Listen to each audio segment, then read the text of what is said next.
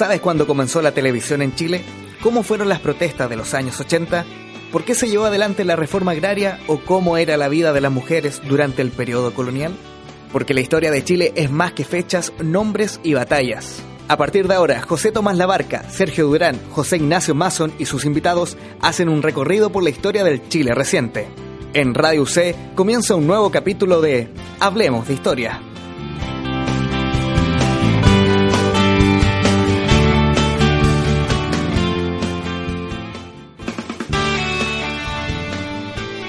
Buenas tardes amigos de Radio C, ideas que suenan bien. Nos encontramos nuevamente en otro capítulo de Hablemos de Historia. Conversamos con invitados durante una hora cada semana desde el 2014 a la fecha. Sergio Urán me acompaña hoy en la conducción. ¿Cómo estás Sergio? Hola, muy bien. Tenemos invitada del día de hoy. Antes de presentarla, recordemos que nos puedes seguir también en redes sociales, tanto en Twitter, en arroba historia Radio C, y también en Facebook. Nos puedes encontrar ahí en Hablemos de Historia Radio C. Puedes descargar desde esos lugares más de 60 capítulos que ahí tenemos sobre temas muy variados. Y recuerda también que está próximo a salir a la venta el libro Hablemos de Historia, Editorial Quimantú. Puedes preguntar directamente a Editorial Quimantú o a nosotros a través de redes sociales. Son 20 entrevistas a historiadores nacionales. La invitada del día de hoy está acá para conversar sobre los cordones industriales, años 70, gobierno Salvador Allende. Xaviera Salgado, gracias por estar acá.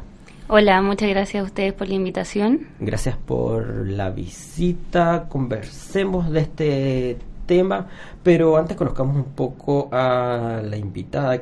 ¿Qué te gustó de la historia? ¿Qué te fascinó de la historia? ¿Por qué llegas a estudiar historia y a dedicarte a esto?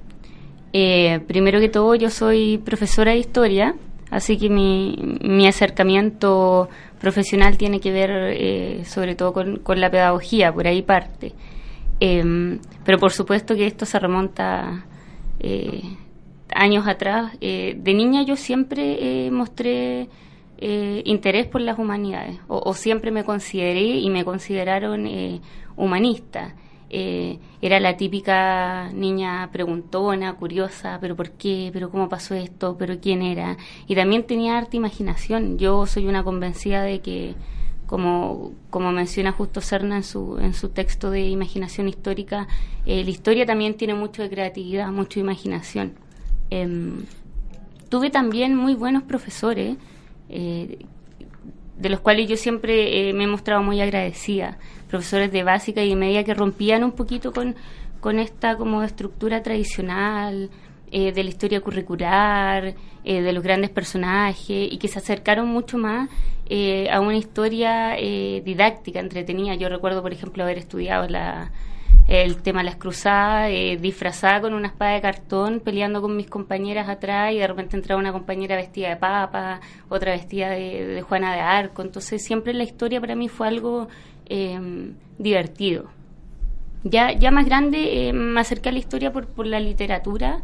Eh, siempre me ha gustado mucho leer, mi papá es un, es un gran lector también y en la casa siempre había libros libros de historia, eh, libros de literatura, de historia eh, contemporánea, eh, de literatura de América Latina y por ahí fueron eh, fueron mi, mis primeros intereses hasta que, que, que, estuve en esa pugna, que estudiar literatura o historia y finalmente me, me, decidí por, por la pedagogía. Uh -huh. Y la pedagogía la estudiaste en la Universidad Austral de Valdivia. Sí, estudié en la Universidad Austral de Valdivia y ahí después hice mi, mi licenciatura. Un poco al revés de cómo se hace en realidad, porque eh, comúnmente uno estudia la licenciatura y después saca la pedagogía. Yo estudié la pedagogía y después tuve la opción de, de sacar la licenciatura ya mucho más enfocada al tema de la investigación. Uh -huh.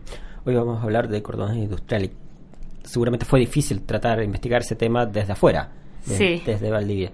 Es en general complicado eh, para los historiadores hacer historiografía, investigar desde regiones, desde fuera de por lo menos de las grandes ciudades, Valparaíso, Santiago, Concepción, por citar tres. Sí, la verdad es que eh, es un poco complicado. Eh, cuando yo decidí estudiar el tema de cordones industriales en la ciudad de Santiago, eh, recuerdo que una de las primeras cosas que me, que me mencionaron mis profesores era, era el tema de la fuente. En Valdivia no hay un archivo. Eh, y por lo tanto la documentación que yo necesitaba estaba acá, por lo tanto tuve que realizar eh, diversos viajes en, en, distintos periodos, a veces solamente para venir tres días aquí a la Biblioteca Nacional o al Archivo Nacional, sacar todo lo que necesitaba y después devolverme a trabajar, digamos, digamos a Valdivia. Y, y en realidad esa es, esa es la tónica del investigador de región, tener que venir aquí eh, a, la, a, la, capital o a otras ciudades como Temuco, Concepción, que tienen, que tienen archivos. Ni hablar, por ejemplo, eh, de ciudades que están más al sur como Puerto Montt, Chiloé, Punta Arena. Si ya en Valdivia es difícil acceder a la fuente, a la fuente, digamos, eh, más oficial, allá el tema es aún más complejo. Eh, por supuesto, esas fuentes no son la, la, única fuente ni la única manera de poder hacer historia, pero, pero son, son necesarias. ¿Y cuáles eran las fuentes que usaste en, este caso particular? Mira, en este caso particular yo trabajé principalmente con fuentes primarias, con prensas y revistas. Eh, debo reconocer que soy una, una rata de biblioteca, me encanta revisar prensa. Yo en, en microfilm ahí sentada revisando diario. Eh, me encanta y por lo tanto eh, revisé bastante diarios de época eh, de, distinta, de distintas fracciones políticas. Eh, el Mercurio, La Nación, Chile Hoy, Puro Chile, la revista Punto Final, El Clarín, El Siglo. Trabajé también con un periódico bastante interesante que nace em, desde, lo, desde los cordones, que es el periódico Trinchera. como mencioné recién, obviamente estas no son las únicas fuentes para trabajar historia. A mí me hubiese encantado trabajar con entrevistas, por ejemplo. Eh, es algo que tengo, que tengo ahí pendiente y que pretendo hacerlo algún día ahora que, que ya estoy en Santiago. Eh, no trabajé con entrevistas, eh, por una parte por el tema de la complejidad de, estar viajando, pero también porque hace poco habían salido dos libros recientes, que era el de Frank Cho sobre los cordones industriales y también uno de Sandra Castillo. Y estos dos trabajos habían desarrollado muy bien la parte de, de memoria y de historia oral. Em, y en relación a, a, textos y autores que revisé, yo te diría que son tres los, los autores bases para mi trabajo. El primero de ellos es el de Miguel Silva, que, que me parece que es del año 99, pero no, no aparece fechado, que es un libro grandote de 600 páginas que es mucho menos académico que estos otros libros y que es bastante completo y descriptivo. De hecho, Miguel Silva revisa eh, todo lo que había salido en la prensa y mantiene conversaciones también con, trabajadores de los cordones. El libro de Franco ha dicho que ya se ha vuelto como un clásico para, para este tema y que instaura el debate en torno al, al tema del poder popular, ¿cierto? Este poder embrionario, pero también desde, desde la historia oral. Él, él tiene 20 entrevistados, si no me equivoco, y encausa muy bien también la, la conversación. Em, y el libro de Sandra Castillo que, que mencioné recientemente, que, que, a mi parecer es uno de los trabajos más completos que se ha hecho porque logra hacer dialogar muy bien eh, esta parte como de la experiencia y, y, el desarrollo político que se va a estar dando en relación a, la organización política popular. ¿Cuál es el matiz que aporta tu trabajo frente a esa base previa? Vos dijiste, ya existe esto, yo quiero tratar de ampliarlo un poquito o irme por este otro lado. ¿Qué quisiste em, hacer? Para empezar, yo trabajé un solo cordón, que es el cordón Cerrillos Maipú. Em, la mayoría de los trabajos que hay sobre cordones em, se especializan en, a grosso modo, en los cordones populares. Eh, yo creo mucho en las particularidades y desde ahí es que pensé, bueno, tenemos cordones no solamente en Santiago, eh, agrupan distintas empresas, por lo tanto hay distintos trabajadores, hay distintas influencias políticas, eh, hubieron distintos objetivos, por lo tanto no todos los cordones tienen que haber sido iguales. Eh, y en esas particularidades mi trabajo aporta eh, sobre este cordón y sobre la sociabilidad popular. hay, esa es la segunda patita que, tengo un poquito en deuda, pero que también he estado desarrollando y que tiene que ver con que la zona de Cerrillo Maipú era una zona donde también habían pobladores, campesinos, estudiantes, y por lo tanto los trabajadores van a dirigir sus demandas no solo eh, en el sentido estricto eh, obrero, sino que también eh, va a haber ahí lo que se puede denominar una sociabilidad popular. ¿Qué caracterizaba este periodo? Tu investigación va del 72 al 73. ¿Cómo describirías a Chile en ese momento? ¿Qué había en disputa? ¿Quién gobernaba? ¿Cuáles eran las pugnas que había en ese momento? Mira, a, muy grosso modo, ¿cierto? la Unidad Popular había, había llegado al poder el año el año 70 y ya para el año 72 y 73 la situación está un poco más complicada para tener un, eh, un panorama global del contexto en el que van a surgir eh, los cordones en términos económicos. Eh, durante los últimos meses del año 71 habían comenzado a manifestarse los primeros signos de un agotamiento de la estrategia económica inicial que había tenido la UPE. si bien esta política económica no va a experimentar mayores eh, variaciones en cuanto a una orientación estratégica. A partir del año 72, eh, básicamente y en palabras súper simples, la demanda superó a la oferta. Y esta situación generó que el desabastecimiento, eh, que estaba siendo agravado por la especulación y el mercado negro, se tornara tema fundamental. Si bien a esta altura variadas industrias ya habían pasado a ser parte del área de propiedad social, como lo había planteado el programa de Allende, esto no significó automáticamente, como se esperaba, eh, un aumento en la producción de esta industria y por lo tanto en las ganancias. Eh, en materia exterior, eh, la nacionalización del cobre había significado recursos extras, pero a fines del 71 se va a producir un, un descenso en el valor internacional del cobre, lo que va a afectar principalmente y directamente las, las arcas fiscales. Perdón. Eh, por supuesto, ante este estado de, crisis económica, las clases medias progresistas se van a ir alejando eh, gradualmente del radio de influencia del UP. Políticamente, el gobierno está muy limitado en su margen de maniobras políticas debido a este acuerdo de garantías constitucionales que había pactado eh, durante los primeros años con la DC. Eh, sin mayoría parlamentaria, el gobierno UP va a tener que desarrollar una una alianza eh, social o de negociaciones con, con la DC, lo que va a hacer que, que se vea amarrado en una institucionalidad y que vista desde los sectores de las clases eh, populares era perjudicial para el proyecto de la UP. Em, dentro de la UP también habían discrepancias en el, en, el, en el modo en que se debía llevar la vía, la vía chilena al socialismo eh, eh, este problema era un problema más, de forma que de fondo, era lo, que se discutía. Teníamos dos posiciones, eh, una que era mucho más moderada, que era el PC, el Partido Radical y el PIR, y otra área que iba a ser más radicalizada, que iba a ser el, el que fue el Partido Socialista. durante agosto del 72 y ya acercándonos al surgimiento de los cordones, eh, la oposición va a iniciar un la oposición va a iniciar una ofensiva a través de los gremios y donde la que era donde el sector donde lo DC, la DC también tenía mucha influencia para movilizar a estos sectores pero también eh, movilizar a sectores laborales y estudiantes secundarios a través de las FESE. Y ya en términos sociales, a principios del primer año del gobierno de Allende, la movilización social y la organización eh, habían aumentado.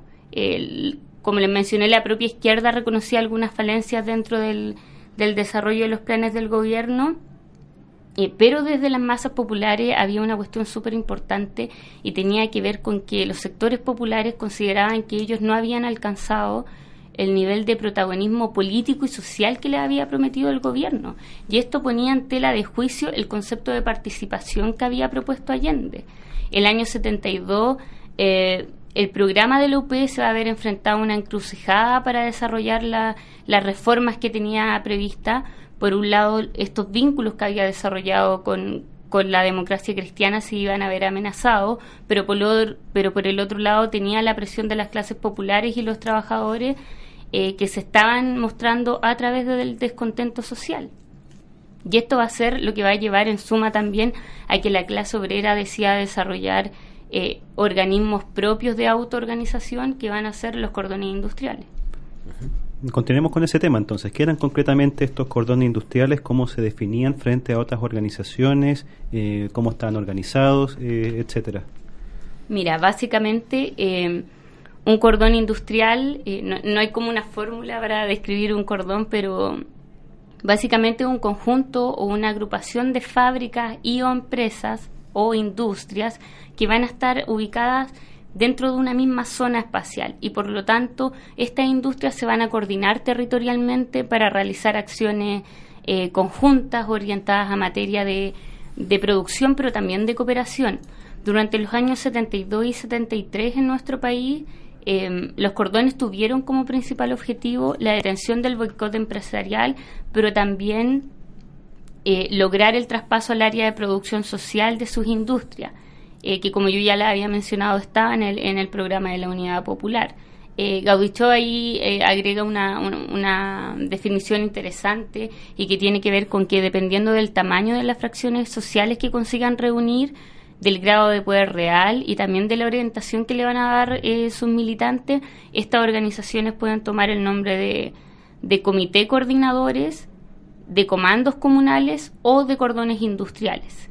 Y a pesar de seguir una orgánica general, eh, dependiendo de su objetivo y muchas veces eh, objetivos que van a estar determinados por una coyuntura específica. Eh, su capacidad de, organización y otras particularidades, como yo les mencionaba en un comienzo, cada cordón va a tener su propia dinámica y su, eh, y su orgánica interna. Em, si bien siguieron una, una base, digamos, que era una, una asamblea de delegados que era proveniente de todas las fábricas que formaban el cordón, ¿cierto? Eh, por ejemplo, en el cordón Cerrillo Maipú, eh, esta base, esta asamblea de delegados la formaban aproximadamente 500.000 trabajadores que se reunían periódicamente y en momentos críticos se reunían eh, de manera semanal o diaria. En otro nivel venía el Consejo de Delegados y también existían distintas comisiones de trabajo. Existieron comisiones de transporte, de organización, de seguridad y defensa, de agitación, de propaganda, de cultura, entre otras. Eh, y esto deja eh, a la vista el, alto nivel organizativo que alcanzaron los cordones a pesar de lo breve que fue, que fue la experiencia. Y en relación a por qué nacen los cordones, eh, si bien está muy ligado a esto del objetivo principal, que era lograr el traspaso al área de propiedad social, también me parece interesante eh, insertar el surgimiento de los cordones en un debate que es mucho mayor y, más complejo también y que se relaciona con, con una contradicción interna de la unidad popular. La revolución chilena se estaba realizando en dos tiempos distintos, pero que a la vez estaban distantes entre sí, y esto dejaba al, al descubierto los alcances y los límites también de la teoría social y política que acompañaban a Lupe. Esta idea de la revolución desde abajo que, que desarrolla Peter Wynne versus la, la revolución desde arriba eh, de Allende y los partidos dejaban en claro que los trabajadores podían y aunque suene muy cliché, transformarse en protagonistas de su propia historia. El gobierno de López se muestra inquieto eh, frente a la existencia de estos cordones, principalmente porque ponía en jaque eh, el papel catalizador de la CUT, pero también porque eh, veían tono amenazante eh, la vía pacífica hacia el socialismo. La cuestión de fondo en, se, se podía reducir en, la naturaleza del proceso revolucionario chileno. Este era por y de los trabajadores o era solamente para los trabajadores. A razón de esto se, es que se ponen en marcha estas nuevas estrategias de, de acción directa y que van a tener mira hacia, hacia un programa nuevo y que era mucho más revolucionario también y que fuera más allá de las demandas tradicionales del que, hasta ese momento había tenido el sindicalismo chileno vista esta diferencia en, el seno de la Unión Popular eh, estratégica, eh, uno podría preguntarse, bueno, ¿cómo reacciona el gobierno de Allende frente a este, a este fenómeno, esta expresión de poder popular? Em, por supuesto que reacciona con, miedo, con recelo. Em, hay alrededor de, de 15 cordones eh, entre el año 72 y 73. Nueve de ellos solamente estaban en Santiago, pero también hubieron estuvieron ubicados en, en otras partes del país y por lo tanto esta proliferación de cordones ponía en jaque em, la realización del proyecto que tenía en mente la unidad popular. Ahora, en relación directa con el gobierno, em, yo creo que la relación del gobierno y los cordones industriales se acerca mucho a lo que Gaudicho define como una dinámica de oposición-integración eh, esta dinámica va a estar marcada totalmente por las coyunturas políticas sociales. Y a pesar de la distancia que guardaba el gobierno frente a los cordones, en los momentos críticos, como va a ser el paro de octubre del 72, el tancazo del 73 e incluso el propio golpe eh, del 11 de septiembre, eh, el gobierno ve en los cordones un apoyo sustancial al momento de enfrentar estas crisis, pero en otros momentos también, y que son los momentos eh, mayoritarios, va a tratar de restringirlo a través de la CUT. estos órganos de poder popular, como se han denominado, a través de la acción directa de la clase trabajadora ponían en duda la, legitimidad de la central de trabajadores que apostaban por una acción mucho más directa y sin la estructura clásica y burocrática que, presentaba la central. Eh, eso más que nada. Hablaste recién de que no estaban ubicados solamente en Santiago. Sí, correcto, habían también en... ¿Qué, otras regiones, en qué otras regiones era posible, o ciudades era posible encontrar estos cordones industriales?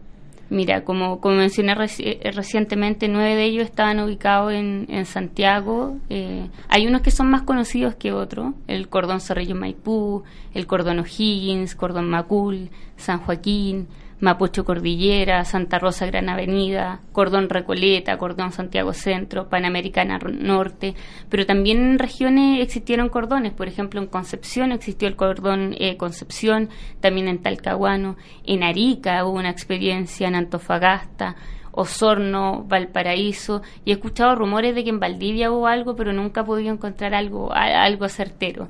Pero por lo tanto este no es un, un fenómeno eh, exclusivamente, exclusivamente capitalino, y eso habla también de que de que lo, eh, no era algo que solamente afectara a Santiago y no eran solamente los trabajadores de Santiago los que estaban buscando también nuevas formas de, acción directa.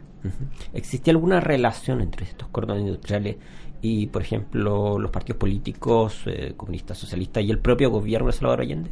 Sí, habían eh, relaciones directas más que con el gobierno, porque, eh, cierto, este va a tratar de, de, de a través de la CUT, van a ser los partidos políticos los que van a poder participar de la mano o en contra de los cordones. yo diría que fue principalmente eh, el ala reformista del PC el que vio en tono amenazador el surgimiento de los cordones eh, porque ponía en peligro eh, el movimiento sindical y, y en realidad ponía, ponía en jaque a la CUT, tenía miedo de que la debilitaran y quisieran también un movimiento sindical, digámoslo, como paralelo y que terminara en, en el camino de la vía insurreccional. Eh, con otros partidos y movimientos políticos de que depende mucho de cada cordón y el nivel de influencia que estos iban a tener. Por ejemplo, eh, para el caso del cordón Cerrillos Maipú, se sabe que hubo una influencia mayoritariamente socialista. De hecho, el, el, director del, del cordón, eh, Hernán Ortega, él era socialista, pero por ejemplo en el cordón eh, en otros cordones tuvo mayor presencia el MIR. Eh, generalmente partidos como el PS y el MAPU eh, se van a relacionar de buena manera con, los cordones. ¿Alguna relación con la CUT? Sí, eh, la CUT va a tratar de, de, inmiscuirse en las bases de los cordones. De hecho, la prensa siempre salía que iban representantes de la CUT, delegados de la CUT que trataban de, de participar de alguna manera de los cordones, digamos, insertarse desde la base para ahí, para eh, desde ahí poder empezar a, a, trabajar, pero pero lo cierto es que los trabajadores no le dieron mucha cabida a, estos representantes eh, de la central porque ellos ya habían decidido trazar un plan un plan autónomo y que se alejara un poco también de, de esta burocracia de la central. Porque tenían una visión más crítica del gobierno de Salvador Allende, ¿era por eso? Sí, una visión más crítica en cuanto a la participación popular. Em, a ellos principalmente lo que les interesaba era que las empresas, las industrias de los cordones pudiesen pasar al área de propiedad social y hasta ese momento no se estaba llevando a cabo y como vamos a ver eh, posteriormente eh, estas empresas después quedan limitadas de noventa y tantas a, y cinco, si no me equivoco. Por lo tanto, está la disyuntiva de, de que la revolución desde abajo de los trabajadores estaba sobrepasando esta revolución desde arriba que se estaba haciendo eh, desde el gobierno. ¿Qué accionar tenía el, el, gobierno entonces con estos cordones? ¿Era apoyarlos de alguna forma, reprimirlos, eh, hacerle caso omiso en otros? Hasta este momento todavía no, no, vemos eh, una represión que podría llamarse eh, como una represión directa.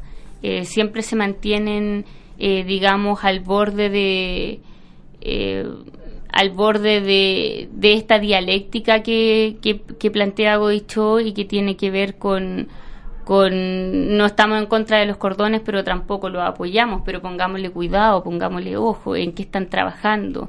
Eh, y ahí está también lo que, lo que se planteó después del paro de octubre que tiene que ver con el poder popular y de si estos cordones industriales eran efectivamente o estaban buscando crear un poder eh, autónomo, un poder paralelo al que tenía el gobierno. Em, en relación a esto, los cordones en realidad planteaban que, ellos no eran un, poder paralelo, que ellos eh, participaban de forma autónoma, que lo que querían ellos era defender el boicot empresarial, hacer producir la industria y que éstas pasaran al, área de propiedad social. ¿Lograste en tu investigación eh, descubrir, encontrar si habían antecedentes previos eh, sabía en la historia de Chile algo parecido a eso o si este, por ejemplo, era alguna copia de lo que había ocurrido en algún país latinoamericano? Yo partí preguntándome por, por el tema de los cordones después de haber visto un, un documental argentino que se llama The Take, La Toma, y que cuenta cómo los trabajadores de Sanón se toman las industrias y las hacen funcionar autónomamente, esta idea de, de los trabajadores toman el poder de las fábricas y la hacen producir. Eh, y también por esa fecha, te estoy hablando, no sé, 2012, movimiento estudiantil, andaba circulando la carta de lo que la coordinadora de los cordones industriales le envía a Allende, ¿cuánto? Una semana antes del golpe de Estado. Eh, y, digamos, por ahí yo entré al, al, tema de los cordones porque también me pregunté, ¿existió alguna otra eh, iniciativa? ¿Existió otra experiencia parecida? Y la verdad es que eh, puede haber algo similar, pero algo que haya tenido tanta tanta fuerza y, una dirección tan concreta, yo creo que no. Yo creo que también responde específicamente al tema de la coyuntura particular de la UP y al tema de la coyuntura de, del área de propiedad social, a esta crisis económica y también a esta revolución que se estaba dando eh, desde abajo. Estás escuchando Radio C, que suenan bien y conversamos con Zaira Salgado sobre los cordones industriales. Recuerda escucharnos cada semana radioc.cl, 660 amplitud modulada. También puedes descargar nuestros podcasts, están disponibles a través de nuestras redes sociales, en Twitter, arroba historia C, en Facebook Radio, eh, Hablemos de Historia Radio C. Recuerda también que puedes preguntar en Kimantú o a través de redes sociales sobre nuestro libro Hablemos de Historia, 20 entrevistas a historiadores nacionales. Nos vamos a una pausa, será breve y volvemos con más acá en Radio C, ideas que suenan bien.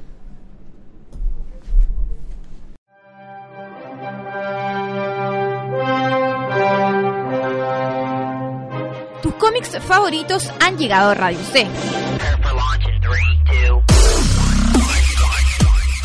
Escucha Dimensión 9. Entrevistas a autores nacionales, eventos, recomendaciones, series, películas, videojuegos y todas las noticias de los cómics en Chile y Estados Unidos.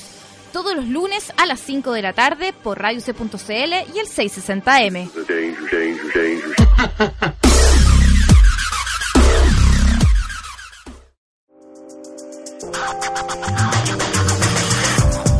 En la universidad hay distintas miradas para cubrirlas todas existe un solo programa, Miradas UC. Soledad Puente entrevista a distintas caras reconocidas de la universidad. Acompáñala todos los jueves a las 3 de la tarde en Radio C y Señal UC.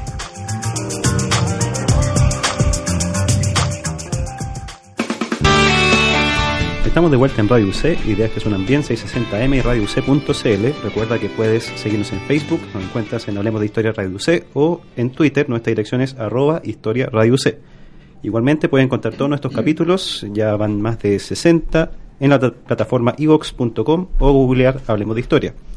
Todos los capítulos los puedes escuchar online o descargar gratuitamente. Eh, además, te recordamos que, eh, dependiendo del momento que estés escuchando este programa, ya está o estará próximamente a la venta el libro Hablemos de Historia, de la editorial Kimantú. Son 20 entrevistas a historiadores nacionales acerca de diversos temas como historia de la televisión, historia de las elecciones presidenciales en los años 60, historia del libro, etcétera. Para adquirir el libro basta que nos contactes ya sea vía Twitter o vía Facebook o directamente escribiendo a Radio C o Editorial Quimantú. Hoy hablamos con Xaviera Salgado que nos estaba contando sobre los cordones industriales. Xaviera, eh, eh, varias veces en esta conversación ha salido el tema del paro de camioneros del año 72 y lo relacionas con el surgimiento de los cordones. ¿Por qué esta relación? ¿Cómo fue ese paro? ¿Qué buscaba? Eh, mira, el paro de paro patronal de octubre, como se le ha llamado, es una coyuntura importantísima eh, para los cordones industriales. Eh, brevemente, este paro fue un conflicto nacional que iba a enfrentar principalmente a la CODUCA, que era la Confederación de Dueños de Camiones, y al gobierno de Salvador Allende durante los meses de octubre y noviembre del año 72. El discurso oficial de la Confederación de Transportistas eh, señalaba que la, motivación principal del paro fue manifestar un rechazo contra un proyecto, el proyecto Corfaisen, que contemplaba el traspaso del transporte terrestre, marítimo y aéreo de la región a manos del Estado. Por supuesto, esto generó gran, gran molestia en el, en el sector privado. Para estudiar el paro de octubre se han centrado eh, dos líneas interpretativas, una que explicaría el paro desde dentro como una confabulación a nivel interno, ¿cierto? Tanto de algunos partidos políticos como, como de movimientos gremiales, eh, y asociaciones eh, opositoras al gobierno con el fin de crear las condiciones indispensables para eh, un posterior golpe de Estado. y una segunda línea que también ha centrado su interés en los factores externos que promovieron el paro, que fue la intervención económica de Estados Unidos que financió una parte importante del paro, principalmente entregando dinero a algunos partidos políticos de derecha y al gremio de transportistas con la finalidad de extender dicha paralización. Eh, esta situación del paro se sumaba a un déficit económico expresado en una inflación del 99,8%, eh, una molestia general producto del desabastecimiento del mercado negro y por lo tanto este era el escenario perfecto para paralizar una importante parte del país eh, durante varias semanas bajo el denominado Plan Septiembre, que obviamente se llevó a cabo eh, en octubre y fueron estos gremios transportistas los que tuvieron la misión de paralizar el, el transporte, pero también bloquear los caminos y, y, por supuesto acentuar el desabastecimiento. Ahora, un dato importante y no menor es destacar que en ese entonces el, el presidente de la CODUCA era León Vilarín Marín, un reconocido integrante del grupo, del grupo de extrema derecha eh, Patria y Libertad. Eh, con el pasar de los días, el, paro ya se vuelve un paro de corte nacional. Los medios de comunicación, especialmente los ligados al Mercurio, eh, estaban haciendo un llamado, un férreo llamado a adherirse al paro eh, a la clase profesional y trabajadora para que los gremios en conflictos pudieran respaldarse eh, los unos a, los otros. Finalmente se termina sumando el Frente Nacional de Profesionales, Confederación de Sindicatos de Empleados Agrícolas, Comercio Detallista establecido, la pequeña industria. Eh, para el día 11 de octubre eh, ya se estaban cerrando los establecimientos comerciales que se habían adherido al paro. Eh, y días posteriores a estos hechos se termina de, adherir también el Consejo General del Colegio de Ingenieros, el Colegio de Abogados, la Federación de Estudiantes Secundarios y el Colegio Médico, entre otras agrupaciones. Por lo tanto, estamos hablando de un paro que fue realmente potente bueno, no hay que escarbar mucho para encontrar eh, aquí en esto que se presenta al principio como algo gremial una implicancia política aparentemente. en, el texto que nos enviaste eh, mencionas también el pliego de Chile. ¿Qué era este documento? Sí, el pliego de Chile fue un documento eh, que fue elaborado por estos sectores adheridos al paro y contenían diversas exigencias de corte político que iban a poner en jaque el desarrollo del programa del gobierno de Allende.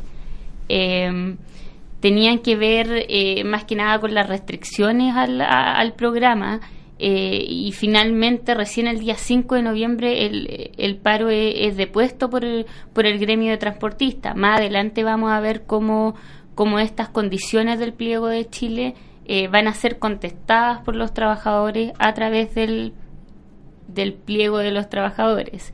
me gustaría mencionar también la influencia de los medios de comunicación en este en este paro. Durante este mes, eh, los titulares no solamente se, concentraron en enfatizar las catastróficas consecuencias que tenía el paro, eh, sino que también denostaron la imagen del gobierno y lo tildaron como el principal culpable de, la situación que se estaba viviendo en el país. Y también se comenzó una suerte de campaña de preparación eh, mediática y psicológica para la justificación de una, de una posterior intervención eh, militar. Ahora, ¿cómo se relaciona todo este tema con, con los cordones?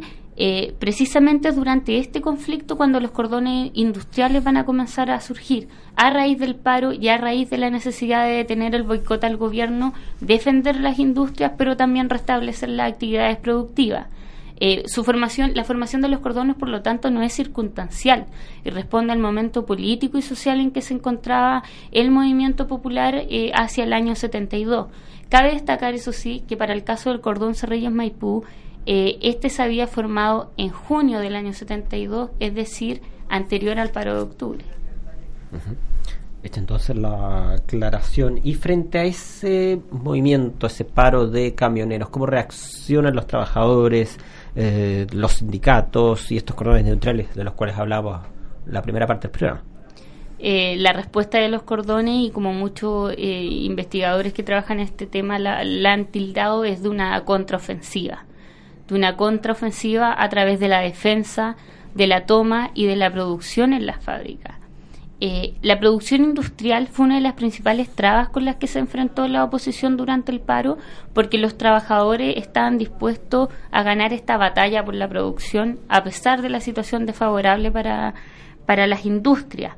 Por lo tanto, eh, esto fue resultado de, de la organización y de la solidaridad entre los trabajadores, quienes tuvieron que básicamente ingeniárselas para poder producir lo mismo y en algunos casos eh, más de lo normal en condiciones que por supuesto no, no eran las óptimas. Eh, interesante también es ver cómo a medida que la intensidad del paro va aumentando, la respuesta de los trabajadores también va aumentando. Mantener la seguridad y abastecimiento de las poblaciones era una de las principales tareas y en segundo lugar había que tomarse las fábricas, reabrirlas y salvaguardar la producción. Eh, por supuesto, el primer obstáculo para los trabajadores fue el transporte. ¿Cómo, ¿Cómo llegamos a las fábricas? Por ejemplo, para el caso de Cerrillos Maipú, la mayoría de los trabajadores de este cordón no vivían en la zona. Por lo tanto, imagínense tratar de, desplazarse desde, no sé, Santiago Centro u otro sector hacia Cerrillos Maipú, considerando que no había transporte, porque a esta altura también los taxis colectivos se habían sumado al paro. Eh, y diversas eh, medios de la época eh, destacan eh, las interminables colas de trabajadores caminando hacia sus trabajos, eh, como un vecino que tenía un camioncito subía a los trabajadores, o cómo la gente al final se las tuvo que ir ingeniando para poder movilizarse. Una vez ya instalados los trabajadores en la fábrica, se toma la decisión como medida urgente que todas las industrias paralizadas que se encontraban en la zona tenían que ser tomadas y hacerse funcionar. Por otro lado, los trabajadores también tuvieron que, aprender a, sortear y a enfrentar esta, esta problemática del bloqueo de materias primas, eh, esforzándose al máximo, pero también aprovechando las reservas disponibles en las fábricas. Eh, aquí se desarrolla algo bastante interesante eh, que tiene que ver con la solidaridad entre los cordones se va a desarrollar un intercambio de materiales, de repuestos, de accesorios, pero también de conocimiento. Los trabajadores en esta fase no solamente son responsables por mantener la fábrica, eh, sino que también se están dedicando a la tarea de, crear una conciencia entre la misma clase obrera, incitando una mayor eh, participación y en este punto específico mantener el compromiso y el apoyo eh, hacia el gobierno de la UP. Para el día 21 va a ocurrir un hecho bastante importante para la existencia de los cordones y es que el mismo Allende va a realizar un llamado a la formación de comité obrero, un, desesperado Allende ante, ante los efectos del paro, eh, para eh, lograr enfrentar a la, a la ofensiva opositora. Y este es un trabajo que los cordones ya venían eh, desarrollando. el pliego del pueblo va a ser esta, esta contestación que yo le, les comentaba que que se va a hacer frente al pliego de Chile. Eh, y este pliego nació como una respuesta eh, a este documento eh, en donde se brindaba todo el apoyo al gobierno de OPE, pues a pesar de diferir en algunas vías o direcciones para llegar a la revolución socialista, los trabajadores observaron sus propias acciones como complementarias y no como una construcción de un poder aparte del, eh, del, del, gobierno. Este pliego eh, llamaba abiertamente a, plantear el tema del poder popular, a la construcción de este poder y también a, desarrollar una, una asamblea de, del pueblo. Queremos saber también de finalmente frente a eso, si hubo, por ejemplo, actos de violencia, no sé si hay, tienes registros, encontraste registros, atentados contra los camioneros o contra los trabajadores, de estos eh, conductores de estos trabajadores, o no se llegó a ese nivel de, agresividad de parte de quienes tenían tomadas las fábricas o, o de partidarios del gobierno. Sí, hubieron, hubieron enfrentamientos para para el caso del, del cordón Cerrillo Maipú, yo tengo entendido que las tomas, eh, por supuesto, se realizaron eh, a través de barricadas. Eh, hubo ahí violencia con los dueños de, de, la, de las empresas. Entre los camioneros y los trabajadores, me, imagino yo que hubo. No, no, he podido constatarlo en las fuentes. Creo que, que no, no me percaté o en algún momento no lo leí. no La verdad es que no no lo recuerdo. Eh, Xavier, aparte de la producción y el transporte, mencionaste otro problema en este, en este contexto crítico. ¿Cuál es el del desabastecimiento? ¿Qué, tan grave era, esta situación y qué se hizo para enfrentarla? Mira, eh, a grandes rasgos para, para poder enfrentarla se trabajó en conjunto con la JAP, eh, como se sabe, las HAP eran las juntas de abastecimiento y precios que fueron creadas por, por el gobierno de la Unidad Popular y fueron organizaciones eh, eh, llamadas también a la construcción de, este poder popular y que en el fondo ayudaron a combatir el mercado negro, el acaparamiento de alimentos en algunos sectores y la especulación de los precios. a raíz del paro de octubre, el desabastecimiento se volvió algo algo serio y algo que ya estaba causando estragos en el país. Eh, por una parte, los camiones no dejaban circular mercancía, pero por otra también los negocios estaban cerrados. Eh, a esta altura las HAP no podían repartir, pero tampoco podían conseguir la cantidad necesaria de alimentos para eh, abastecer a la población y principalmente pensando también en una población como niños y gente de la tercera edad. Eh, y a pesar de que las CAP en Santiago solamente eh, para el año 72 se contabilizaban en 675, eh, tuvieron que recurrir a la ayuda de, de, otros sectores, como trabajadores, campesinos y estudiantes, para poder realizar las tareas de, de la distribución del poco y casi nada de alimento que, había. Los, los, trabajos de cooperación que se realizaron durante este mes fueron de carácter voluntario y permanente. Eh, los cordones van a desarrollar aquí una relación eh, bastante directa con la HAP porque los trabajadores de la empresa pasaron muchas veces a formar parte de la HAP eh, y se integraban a los cordones a través de la comisión de abastecimiento que yo les mencionaba que tenían los cordones. Entonces, por lo tanto, ya no solo bastaba, ya no solo estábamos hablando de abastecimiento de productos y materias primas para la producción, sino también de de alimento.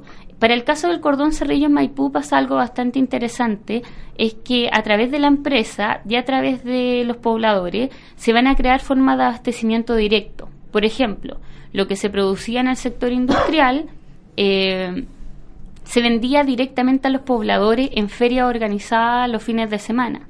Eh, estos mercados populares, por supuesto, contaron con el con el apoyo multitudinario debido a que eran los mismos trabajadores, los mismos centros de madre, las mismas hub los que se dedicaban a su funcionamiento y ponían, por supuesto, todos los productos eh, a un precio bastante accesible. Estas ferias no fueron exclusivas del, del, cordón Cerrillo Maipú, también eh, la, la, prensa de la época da cuenta de otras ferias eh, realizadas por el cordón Vicuña Maquena. Por ejemplo, para el cordón Cerrillo Maipú como yo les mencionaba, se trabajaba mucho lo que era línea blanca. Estaba la empresa eh, Mademsa, entonces eh, la prensa publicaba que los trabajadores eh, creaban, por ejemplo, lavadoras o refrigeradores de menor calidad, con piezas de menor calidad, y esas se vendían a un precio mucho más barato que en el comercio a, a los sectores populares. ¿Qué, tan efectiva fue esta, esta experiencia de, organización y de coordinación para responder a esta, esta, situación crítica? Yo diría que fue bastante efectiva. De hecho, la JAP por sí sola eh, tienen esta, esta dicotomía, ¿cierto?, de que hay gente que las defiende mucho y otros que, que las critican mucho también. Pero eh, en el momento en que los cordones, los trabajadores, los sectores agrícolas también eh, pasan a formar parte de de estas juntas de abastecimiento y precio, eh, el tema se vuelve un poco más efectivo. Ahora, eh, no sé, por ejemplo, en número o en cantidad, eh, poder decirte sí, se cubrió tanto abastecimiento en tal sector, pero al menos por lo que demostraba la prensa, ayudó bastante para poder apalear los efectos del desabastecimiento. Y no solo en materia de, de alimentos, como yo le mencionaba, sino también de, de otros productos y de materias primas tu investigación está centrada en el cordón Cerrillos Maipú. Así eh, es. ¿Alguna razón especial por la cual fue ahí donde te enfocaste? Sí. Eh, lo primero que me llamó la atención del cordón industrial fue que era el primero, o sea, se creó en el 27 de junio del 72 y el resto de los cordones se crearon durante el mes de octubre del 72. Entonces eso te hace preguntarte eh, cuál era cuál era la, diferencia entre los trabajadores de este sector y los de otro sector que propiciaron que se formara eh, con antelación. La verdad es que la formación temprana del cordón Cerrillo Maipú en relación a los otros cordones eh, no es sorpresiva. El interés por el estudio de este cordón específico responde eh, a una inquietud que está basada en las particularidades de su gestión, pero sobre todo en las características de su emplazamiento territorial. Eh, el sector de Cerrillos Maipú era un sector eh, privilegiado. Eh, concentraba una gran, una mayor concentración industrial con alrededor de 46.000 trabajadores distribuidos solamente en esa zona, en 250 industrias, que estaban dedicadas a la producción de neumáticos, de vidrio, línea blanca, manufacturas, cobre, textiles, fibra, aluminio, y por lo tanto era una zona industrial muy rica. Eh, de todas esas empresas del sector, el 50 de ellas ya tenían sindicatos, sindicatos conformados y sindicatos que estaban trabajando. Eh, por lo tanto, había, eh, en comparación con otros sectores industriales del país, digamos, era una zona bastante potente. Además, la zona de Maipú se caracterizaba por tener extensas zonas rurales eh, en las cuales había una alta concentración de poblaciones callampas durante la época del 70. Para el 72 se cuentan alrededor de 26 poblaciones, por lo tanto estos eh, habitantes de esta zona rural estaban organizados frente a demandas propias que estaban obviamente dirigidas eh, al problema habitacional. Y finalmente también tenemos extensas zonas rurales de terrenos fértiles que van a propiciar eh, una alta presencia de campesinos y trabajadores de la tierra, principalmente eh, en el área de la pequeña agroindustria y la producción de hortalizas. Se decía que esta era la zona, la, chacra de Santiago. Eh, por lo tanto, la cercanía territorial entre la ubicación de las industrias, los campamentos y los fondos es una clave es una pieza clave para entender el movimiento popular porque estos distintos sectores en el fondo van a organizarse en torno a demandas eh, particulares, pero en un comienzo lo van a hacer en torno a demandas colectivas. Tú en tu investigación hablas de esta especie de prehistoria de, los cordones industriales en Cerrillo y Maipú. hablas de cabildo, de 63 huelgas, de comando de trabajadores en, en Maipú. A ver si nos puedes resumir un poco esta etapa previa a la conformación en sí. Sí, durante los meses previos a la formación del, del, cordón, en la zona de Cerrillo Maipú se realizó un cabildo abierto en el sector. Eh, un cabildo abierto que fue bastante eh, bastante anunciado, las vecinas salieron a pegar volantes, los estudiantes también pasaban avisando, se va a realizar un cabildo. Eh, y en este cabildo, por supuesto, participaron todos los vecinos y los sectores que anteriormente nombré, y se discutieron principalmente necesidades de la zona, que eran mejoras en equipamientos de servicio, hospitales, escuelas, transporte, pero también ya se estaba destacando el tema de la lucha obrera que estaban dando los obreros de la zona. Eh, por esta fecha ya se habían desarrollado 63 huelgas antes de la formación del cordón. O sea, estamos hablando de una organización eh, bastante importante, bastante latente. Y no solamente en la zona, muchas veces los trabajadores del cordón salieron de, eh, de la zona territorial para manifestarse eh, frente a las problemáticas. Esta problemática eran principalmente reivindicaciones laborales, aumentos de sueldo, garantía en cuanto a salud, eh, y en algunas industrias ya se venía em, debatiendo en torno al área del traspaso de eh, sobre el traspaso al área de propiedad social.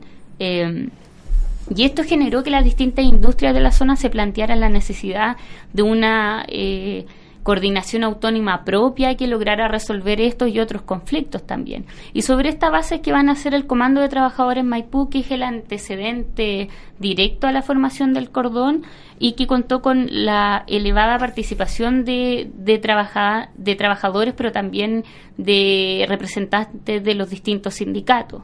Eh, desde esta plataforma es que nace la idea de constituir una asamblea popular que no solo integrara a los trabajadores, sino que también considerara, al menos en sus comienzos, los intereses de los pobladores, de los campesinos y de los obreros. Por tanto, eh, daba cabida a otras demandas populares. Ahora, finalmente esta Asamblea Popular se fue orientando hacia los intereses de la clase trabajadora, como mencionan eh, Miguel Silva y Sandra Castillo. La coyuntura va a ser que sea así. Eh, y precisamente autor, eh, el autor Genaro Arriagada plantea algo interesante sobre, sobre esta orientación que van a tomar los cordones y él menciona que este hecho es una de las principales causantes por la que los cordones no alcanzaron un nivel de, de progreso mayor y fueron insuficientes porque las demandas de los grupos trabajadores por sí solas no eran suficientes para desarrollar un movimiento social como se planteó en un comienzo. ¿Cómo está organizado internamente este cordón en particular, el Cerrillos Maipú? Mira, eh, básicamente al ser el primer cordón, eh, él, sentó las bases para, para los otros y por lo tanto eh, la organización era, como se las comenté anteriormente, funcionaba con distintos distintos funcionaba con distintas eh, redes de operación, eh, abastecimiento, propaganda, producción, seguridad, defensa. Y, un día dentro del cordón transitaba normalmente entre, entre el día común de la jornada laboral de un obrero, ¿cierto? Cumpliendo su jornada, eh, pero también con la organización y la participación política por otro. Para el caso del cordón Cerrillo en Maipú, el presidente fue Hernán Ortega, eh, militante socialista, y según su relato, las reuniones aquí iban a depender de la coyuntura, mensuales, semanales, diarias, como, como se hizo para, eh, para el paro de octubre. En general, el cordón era un cordón bastante activo. De las 192 industrias que estaban participando, eh, según Ortega, las asambleas se desarrollaban con una participación sobre el 70% de asistencia de los obreros. Eh, y a pesar del gran impulso inicial que tuvo la participación de los obreros en el cordón Cerrillo en Maipú, después de las primeras semanas eh, hubo una notoria disminución de la participación de, estos otros sectores populares eh, de los que ya conversamos cuando la orientación tomó una lucha mucho más obrera y política. Estás escuchando Radio C, ideas que suenan bien. Radiuc.cl, 660 amplitud modulada, hablemos de historias, son más de 70 capítulos, puedes descargar los todos a través de la plataforma ebooks, también puedes lograr eh, llegar a ellos a través de Twitter en nuestra cuenta arroba historia o a través de Facebook. Búscanos en Hablemos de Historia Radio junto a Sergio Durán estamos conversando hoy con Xavier Salgado sobre los cordones industriales. Antes de ir a la última pregunta y nos quedan solamente 3, 4 minutos, no más que eso. Em, recordarte también que está disponible el libro Hablemos de Historia. Tienes que preguntar en editorial tú o nos preguntas vía Twitter o también vía Facebook. Para poder adquirirlo son 20 entrevistas a historiadores locales. ¿Cómo termina esta historia, Javiera? ¿Cómo termina eh, a partir, comenzando, terminando? Porque es depende cómo se mire, el 11 de septiembre. ¿Qué ocurre a partir de ahí? ¿Siguen? ¿Es posible seguir con los cordones? ¿No era necesario seguir? ¿Se produce una represión como en tantas otras partes? El, el final de los cordones es, un final abrupto, contratiempo. Esta es la parte, digamos, triste de, de la historia de los cordones. La verdad es que es difícil saber con precisión cómo sucedieron los hechos del día de 11 en los cordones, incluso en el cordón Cerrillo Maipú. Eh, pero lo cierto es que se sabe que a los cordones llegaron trabajadores a esperar órdenes eh, y a esperar también armas que nunca llegaron. El cordón Cerrillo eh, contaba tempranamente con una escueta cantidad de personas para, para la resistencia. Ortega dice que no eran más de más de 20 personas, no había un plan elaborado, las armas eran insuficientes, por lo que una resistencia armada al golpe y un golpe de tal envergadura era casi, casi absurdo. Eh, pero eso no fue un impedimento también para que los trabajadores que llegaban eh, pensaran que, que, había que hacer algo y que cualquier cosa que hicieran era mejor a, eh, a no hacer nada eh, Hernán Ortega eh, dice que él como presidente del cordón toma la decisión de no resistir, que le pida a la gente que estaba ahí que se retiraran a sus casas. Eh, Ortega dice que más que un llamado a una renuncia fue un llamado a la clandestinidad, de protegerse de lo que venía más adelante y de tratar de mantener esa, esa organización y esa coordinación de los trabajadores a sí mismos en clandestinidad, porque no había ninguna posibilidad de resistir a un, a un enfrentamiento armado. Por supuesto, este llamado fue criticado sobre todo por los militantes de, los de los sectores más radicales de la izquierda, pero Ortega relata que, que basó su decisión en la, en, la, medición de fuerzas reales que había y ese día para, eh, para él no habría ninguna posibilidad.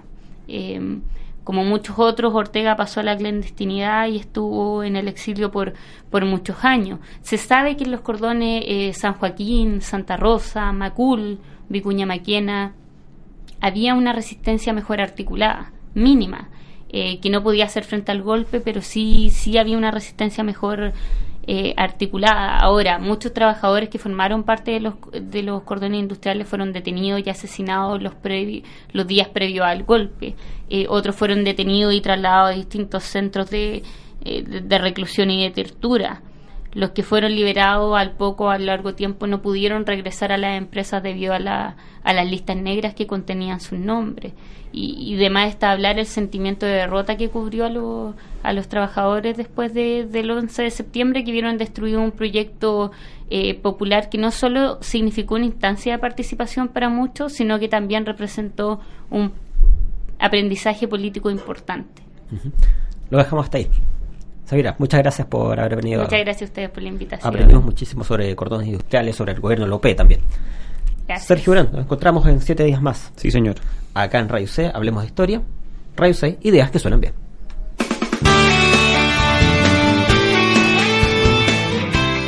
Ahora ya sabes del comienzo de la televisión, de la intensidad de las protestas ochenteras, del por qué se hizo una reforma en el campo chileno y mucho más porque la historia de Chile es más que fechas, nombres y batallas. José Tomás Labarca, Sergio Durán, José Ignacio Mason y sus invitados hicieron un recorrido por la historia del Chile reciente.